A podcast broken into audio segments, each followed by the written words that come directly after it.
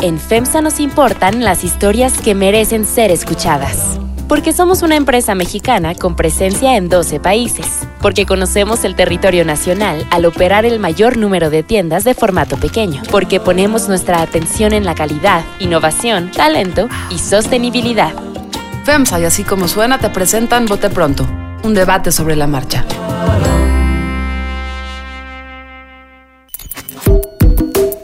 Bienvenidos a Bote Pronto. Estamos grabando el martes 4 de agosto y me acompañan como siempre. Hoy, hoy fíjense, hoy voy a empezar al revés de como empiezo siempre. Nacho Marván, ¿cómo estás, Nacho? Bien, todo afortunadamente. Eso me parece muy bien. Salvador Camarena, ¿cómo estás? Todo en orden. Todo en orden. ¿Confinado, Salvador Camarena? Híjole, Carlos, no seas mal. ¿Eras de los que fueron a Cuernavaca, Salvador Camarena? No, no, no, no, pero tengo un punto, ¿eh? Si quieres, luego lo tratamos, pero tengo un punto. Correcto. Fuiste la boda de la hija del potrillo. No fui requerido, no fui requerido. No, tampoco, caray. María Scherer, ¿cómo estás? Hola, ¿cómo están? Bien, muy bien.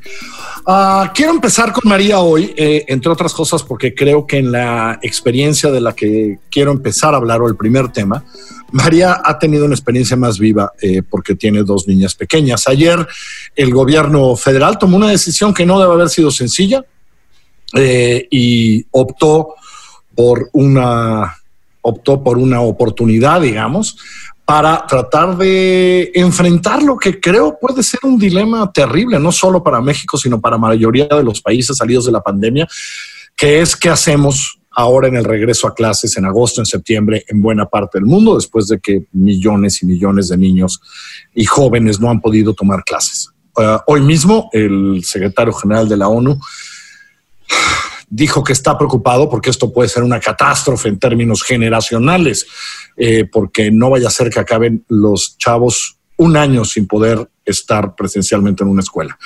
María, ¿qué te parece en general la decisión del gobierno federal, eh, la, opción de hacerlo por televisión para toda la escuela pública? ¿Qué te dice? ¿Qué te dice de los próximos meses, María? Híjole, pues como decías, Carlos, no, no debe de haber sido una, una decisión nada fácil para el gobierno, pero al mismo tiempo la verdad es que no había demasiadas opciones. Eh, pues está clarísimo que, que, la, que, las condiciones para regresar a la escuela no están vaya, ni siquiera, ni siquiera próximas, ni siquiera cercanas. Y pues en el mejor de los casos nos vamos a echar el resto del año así, pero puede ser que el año escolar completo eh, vaya, vaya a ser remoto. Empezaremos en agosto, supongo que por ahí de finales de, de año a ver en qué, en qué situación estamos y en el mejor de los casos, en enero los niños podrán eh, volver a clases, en el mejor de los casos. Ahora, con respecto de, de este convenio eh, con las televisoras, pues creo que es muy, es muy importante porque es un paso en, en función del alcance, ¿no? Con, con, con la educación eh, en las condiciones tan precarias de conexión que hay en, en muchísimas partes del país, ¿no? Hay eh, algo así como 15 millones de, de, casas que no, que no tienen internet, pues esa, esa no era opción, francamente, era dejar eh, a, a, millones de niños al, al margen de, de, cualquier educación, aunque fuera eh, muy mala, ¿no? Muy básica. Y pues en este sentido me parece positivo el convenio con, con las televisoras, aunque también tiene, tiene sus, sus asegúnes, ¿no?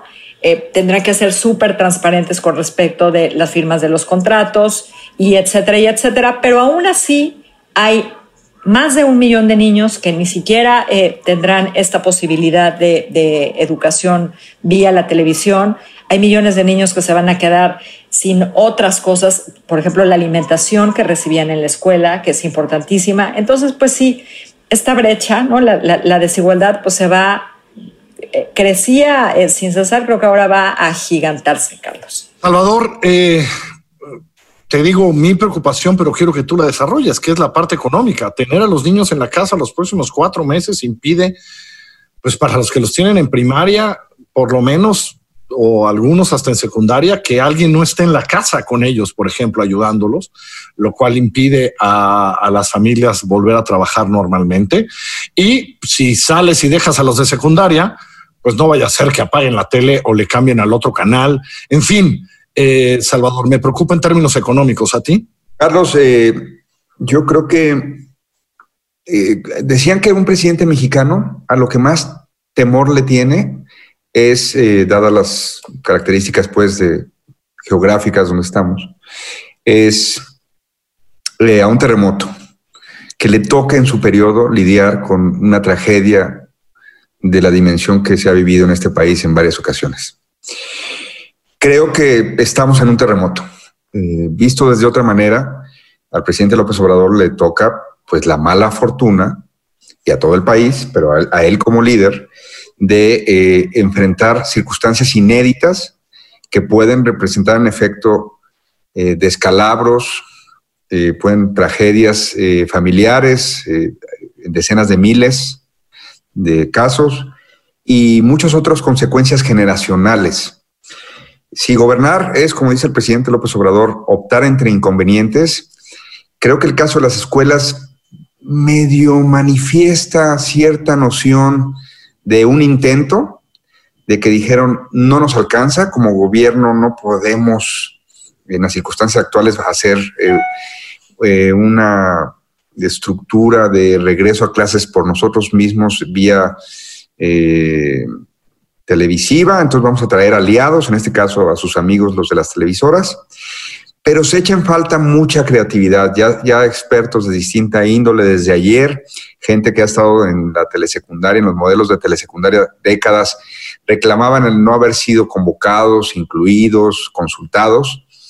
Otro tipo de pedagogos también han, manifestado todas sus reservas, pero me acordé mucho, Carlos, amigos, eh, de lo que decía el presidente López Obrador este, eh, el presidente Peña, perdón, decía, ¿y ustedes qué hubieran hecho? Creo que lo primero es, este gobierno no puede lidiar con diferentes problemáticas que está enfrentando, pero también se antoja muy difícil el escenario donde, ¿y qué es la alternativa? Sí, más creatividad, yo le reclamaría, más eh, ser más incluyentes, traer más voces, eh, que no salga luego, luego una empresa que ha beneficiado, ha trabajado con el lugar donde trabajaba el ex, el secretario de, de educación Moctezuma antes, o sea, eso también se le pediríamos, que luego, luego no salga el peine de que están contratando a alguien que, ya, se, ya había trabajado en la Jusco o con la Jusco, pero falta, yo creo, mucho de este terremoto por verse en el terreno económico. Supongo que veremos un montón de, niñas y de niños en el tianguis tomando la clase al mismo tiempo que la mamá vende cosas. Supongo que veremos a muchos niños no viendo lo que tienen que ver.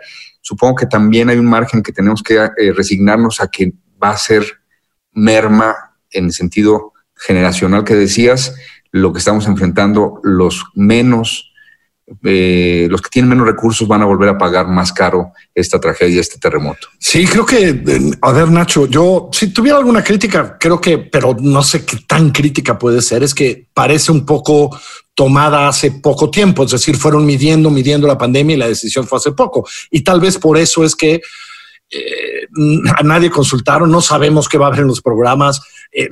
Acaban de dar el contrato para empezarlos a producir. Creo que la mayor crítica es que a lo mejor podríamos haber empezado el 15 de septiembre, no el 24 de, agosto, para tener algo más claro.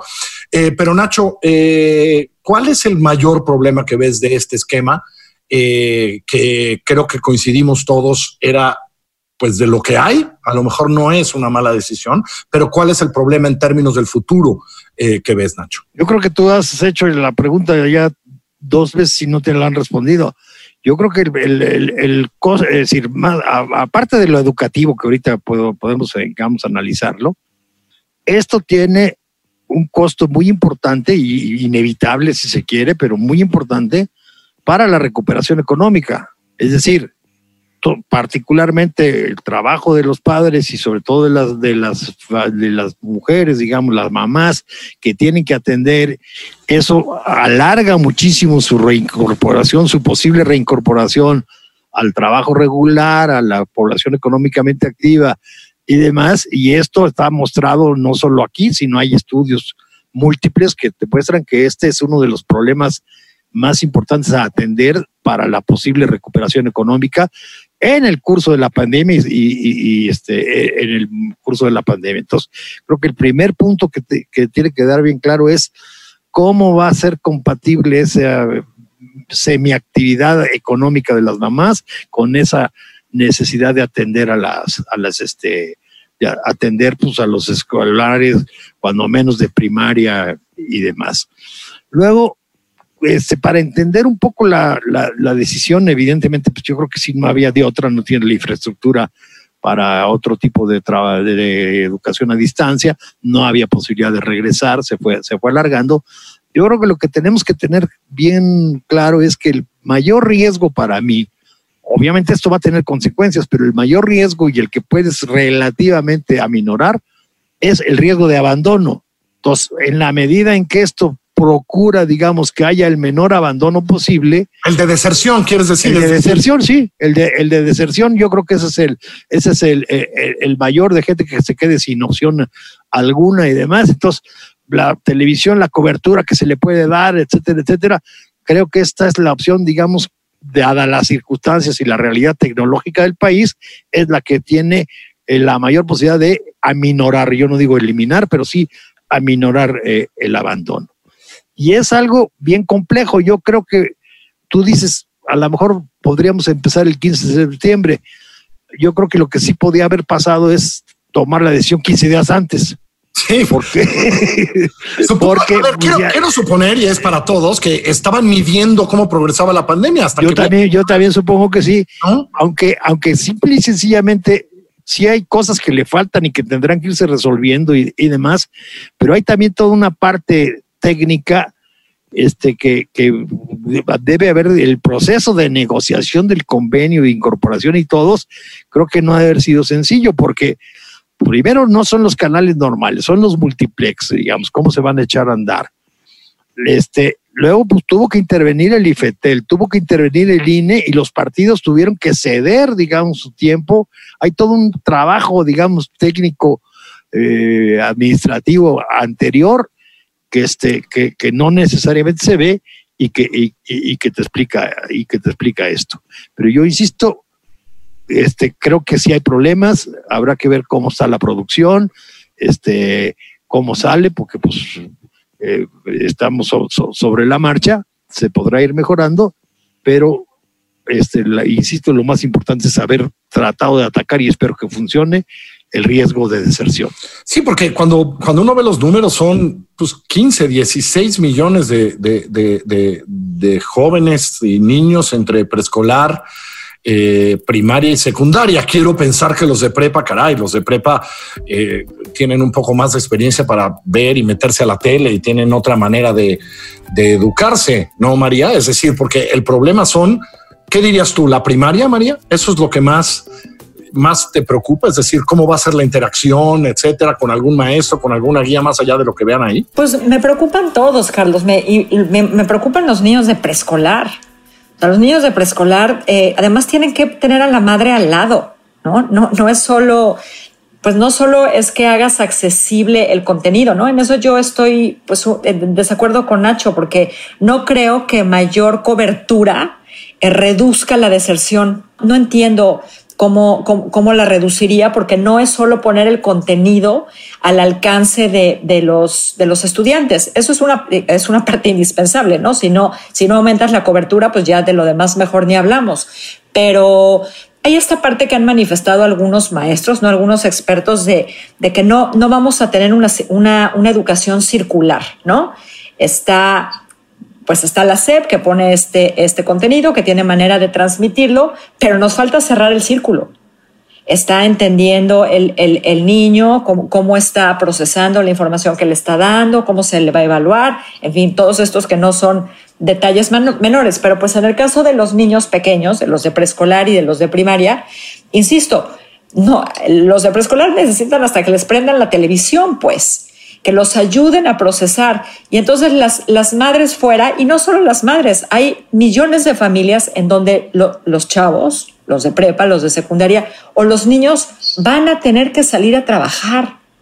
Esta imagen que, creo que decía Salvador, ¿no? Que a lo mejor habrá en un puesto una madre y una televisión ahí colgada de un diablito con los niños al lado, en el mejor de los casos, Carlos. Entonces, pues la verdad es que me preocupan todos, absolutamente todos. Por alusiones breve, Nacho, nada más hablar de por qué crees que sí puede ayudar. simple y sencillamente por mantenerte enganchado. Es decir, este, ya no, no, no, no, no retirarte completamente, entonces mantener, digamos, se abre el curso formalmente, estés inscrito, no estés inscrito, este, de alguna manera participar, el mantenerte, digamos, vinculado a cierto proceso de aprendizaje en lugar del total abandono. Ese, ese es fundamentalmente ello.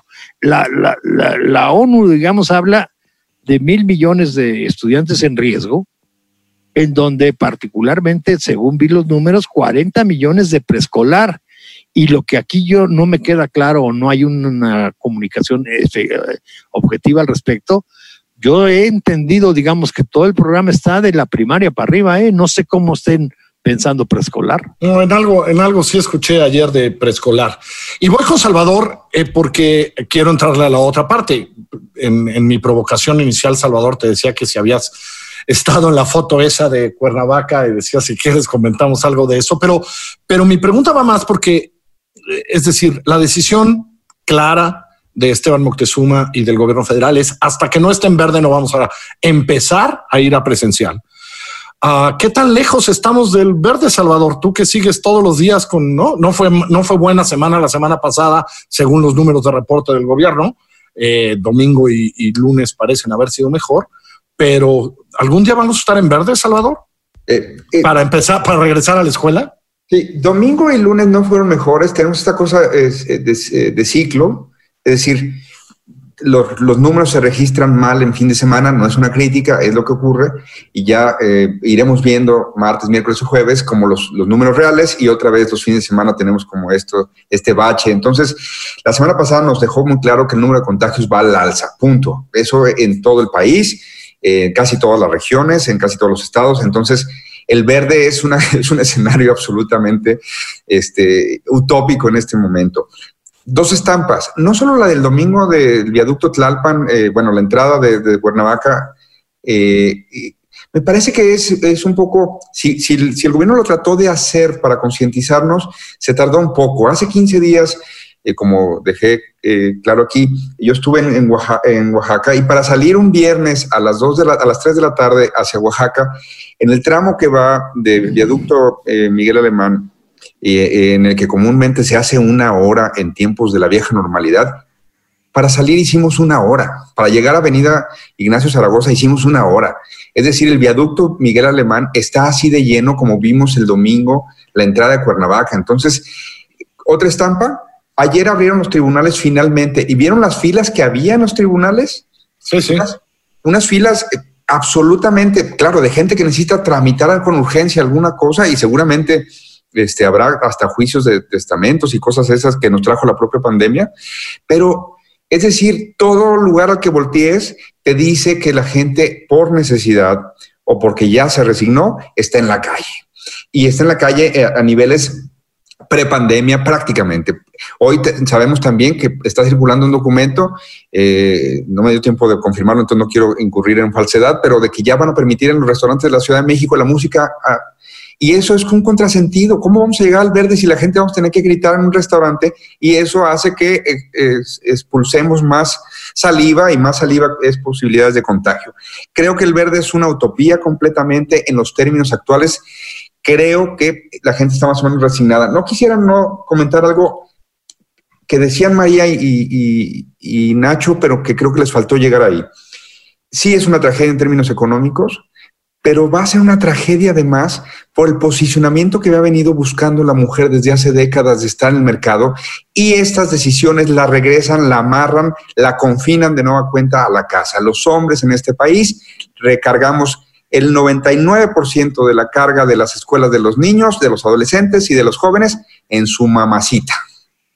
Entonces vamos a tener también, no sé si una generación perdida, pero vamos a tener un grupo de mujeres que va a decir, no me chinguen, me volvieron a mandar a donde yo ya me había ganado un lugar en el mercado. Ya, ya, había salido. Ya había salido, ya había superado a mis, a mis padres, ya le estaba dando ejemplo a mis hijos y otra vez me vuelven a echar a mí encima la carga de la educación porque tú, tú vieja, quédate, yo me salgo a la oficina porque yo me arriesgo. Madres, no se arriesgan, les vuelven a reclamar, les vuelven a, a, a echar encima una, un peso descomunal y eso también nos va a traer digamos, hasta trastornos digámoslo, de salud mental en muchísimas mujeres de este país y creo que hay que ver ese terremoto en todas sus dimensiones. Sí, digo, nada más a apuntar. Alguna vez escuchamos a Arturo Herrera eh, decir con claridad que uno de los mayores problemas económicos del país era la falta de integración laboral de las mujeres. Eh, lo dijo hace un año, una cosa así. Eh, pues bueno, esto, esto no va a ayudar. Nacho, para nada. Yo nomás con respecto al verde, yo sí quería decir una Eso, el verde, sí, a ver. A ver. El, este- quiero el verde y que le entres a, la semana pasada y ayer se volvió a grabar esta confrontación entre gobernadores y López Gatel. La semana pasada fue claro, hasta Claudia Sheinbaum le dijo, no voy a regresar yo a rojo, esa es mi decisión. Eh, Alfaro lo hizo públicamente en un video. Habla de las dos cosas, Nacho. A ver, el verde rápidamente, nada más les recomiendo mucho el artículo de, Rafael, de Javier Donde, en donde mete los intríngulis, digamos, de este acuerdo, de cómo se logró y demás. Dinos dónde está, Nacho. En el Universal. De tejado donde. de, tejado donde, tejado donde. Y tiene una cosa que a mí me llamó mucho la atención, que es el convenio con las televisoras termina el 30 de diciembre, pero dice claramente, la redacción permite prolongarlo para el 2021, ¿eh? O sea, están claros que no necesariamente para diciembre vamos a llegar al verde o hay la posibilidad de que no, ¿verdad? Entonces el convenio mismo abre la posibilidad de que se prolongue para el cuando menos el, para, para, para, el 2021. Este, yo creo que el conflicto, digamos, este, gobernadores, Gatel, eh, Federación, eh, eh, estados y demás, digamos, como que ha tenido varias eh, etapas, llegó un momento, llegó un momento este, crítico la semana pasada con el desplegar, con el posicionamiento y la pedida de la renuncia de Gatel y demás, pero yo creo que hay, lo que hay que ver claramente es, digamos, hay un punto bien sensible o bien complicado, digamos, qué es lo que hizo que, estallara o que saliera esto más claramente ya sin tapujos a, la luz pública. Y es el poner el semáforo no. El determinar un semáforo, pues implica una bola de intereses y regresiones económicas, etcétera, etcétera. Entonces no está tan sencillo decir tú me dijiste rojo y, me, y acato. Entonces, yo creo que un poco lo que vimos, la resistencia de Claudia o la resistencia de Alfaro de decir, este, pues a mí por, razones políticas me dijeron que tenía que ser rojo y no es cierto, pues en realidad al tomar una decisión de un color o del otro, tienes una afectación de intereses tremenda, que es lo que pues, hace que la, el conflicto salga, digamos, a la, a la luz pública de manera más clara y con algunos efectos ya de pues, que ayer hubo ya una reunión con la secretaria de Gobernación y los gobernadores, y hoy mismo el presidente dice que ya se va a reunir con los gobernadores. María, para ir cerrando, ¿cómo va tu relación con López Gatel? No, yo, yo, perdón, pero sigo con lo de la escuela. Ah, sí. Quiero llorar, ¿eh? O sea, la, posibilidad de verdad de que esto se, de esto que llegue hasta más allá de diciembre me aterroriza. Y con López Gatel, bueno, pues yo, como decía Salvador, creo que el, verde es una, es una utopía, ¿no? Se ve, se ve lejísimos, lejísimos, lejísimos. Bueno, el, amarillo parece imposible todavía, el verde ni se me ocurre, pues. Pues así estamos. Eh, me parece muy interesante lo que apuntaba Nacho, que pues hay dejaron abierto en el convenio. Lo que está pasando en otros países es toda una advertencia. Eh, hoy leía un buen reportaje de lo que pasó en Israel, que lo había hecho muy bien el momento que abrieron las escuelas. En fin, eh, cosas de pandemia, diría yo, pero esta, esta plaga sí va a estar difícil. Muchas gracias a todos, síganse cuidando. Salvador, solo te damos permiso para salir para que después nos reportes aquí. ¿eh? no, trato de hacerlo con la mayor responsabilidad posible. Va a ser nuestro testigo de la movilidad. Es nuestro testigo. Me escribió el otro día Salvador. Cuéntales, te fuiste en bicicleta a ver cómo estaba el centro histórico. ¿Cómo lo viste? Bueno, al día siguiente el periódico Reforma trajo fotos de eso que yo vi y sí. Bueno, ¿qué, Google ni qué Google Salvador puede medir? Yo doy fe, yo doy fe. Yo soy el sabueso de animal político. El notario de la movilidad. Exacto. Y María, pues paciencia de aquí al verano del año que viene. Porque María, para quien nos está escuchando, María sí tiene dos niñas que están pues en un momento complicado. Bueno, no, y tú, no, bueno. No, soy, soy de las privilegiadas, Carlos, porque yo no voy a perder mi trabajo, ¿no? Yo no me voy a tener que quedar en mi casa y renunciar a trabajar. Exacto, exacto. Que les vaya a todos muy bien. María, Nacho, Salvador. Cuídense. Buenas tardes a todos. Cuidémonos todos, sigamos quedándonos en casa lo más que podamos. Esto fue Bote Pronto. Nos pueden encontrar en así como suena.mx o ahí donde usted escucha sus podcasts.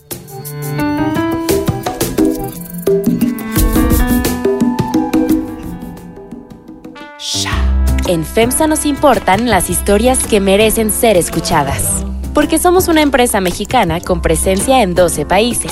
Porque conocemos el territorio nacional al operar el mayor número de tiendas de formato pequeño. Porque ponemos nuestra atención en la calidad, innovación, talento y sostenibilidad.